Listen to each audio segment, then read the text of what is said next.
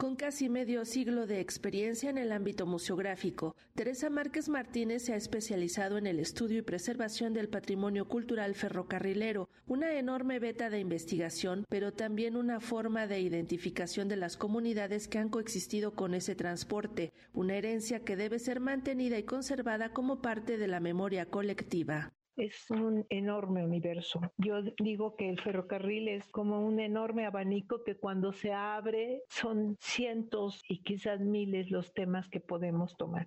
Es imposible intentar trabajar el patrimonio ferrocarrilero simplemente mirándolo como monumento o simplemente mirándolo como una historia lineal no solamente complejidad respecto a la diversidad de especialidades y de conocimientos que tienen que intervenir en él, sino además por la diversidad que nos ofrece cada uno de los escenarios en donde se asentó el ferrocarril. Es sorprendente la riqueza que estas historias, historias locales, historias regionales nos ofrecen permanentemente. La herencia ferrocarrilera realmente es muy querida y añorada por la población que coexistió en estos lugares. Por lo tanto, debe ser mantenida y preservada en tanto que es parte de la memoria colectiva y sello identitario de una comunidad. La actual directora del Centro Nacional para la Preservación del Patrimonio Cultural Ferrocarrilero y del Museo Nacional de los Ferrocarriles Mexicanos será objeto de un homenaje por parte del Instituto Nacional de Antropología e Historia.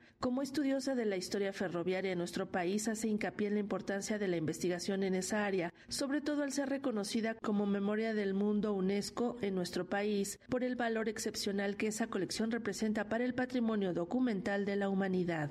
Se organizó el centro de documentación. Se determinó fueran cuatro áreas, el archivo histórico, la fototeca, la planoteca y la biblioteca especializada. En 2016 recibimos el registro que otorga el Comité Mexicano Memoria del Mundo de México, UNESCO, por el valor excepcional y interés que esa colección representa para el patrimonio documental de la humanidad, colaborando en su conservación a través de la conformación de la memoria colectiva y el fortalecimiento de la identidad moderna de los mexicanos. A partir de esta documentación, nosotros hemos estructurado una serie de políticas públicas que buscan la conservación de este patrimonio y su mejor uso. Mucho es el trabajo que se ha realizado en torno a la memoria de los ferrocarriles mexicanos, pero ahora se vislumbra mucho más en el horizonte con la incorporación de más documentos que narran su historia. Bueno, siempre hay muchos retos, ¿no? Y la documentación representa también un reto por el tamaño. Hay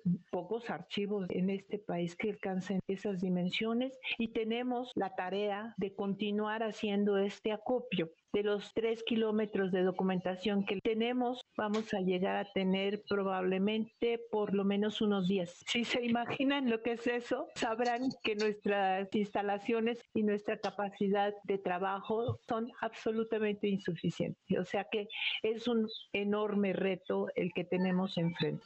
Hay muchísimo, muchísimo por trabajar. En el marco del Día Internacional de los Museos, Teresa Márquez Martínez será homenajeada este jueves 18 de mayo a las 11 de la mañana en el Museo Nacional de Antropología, en una ceremonia que contará con la presencia del director general y del secretario técnico del INA, Diego Prieto y José Luis Perea, el coordinador de vinculación internacional del Fondo de Cultura Económica, Marco Barrera Basols, y el periodista Luis Hernández Navarro. Para Radio Educación, Sandra Karina Hernández.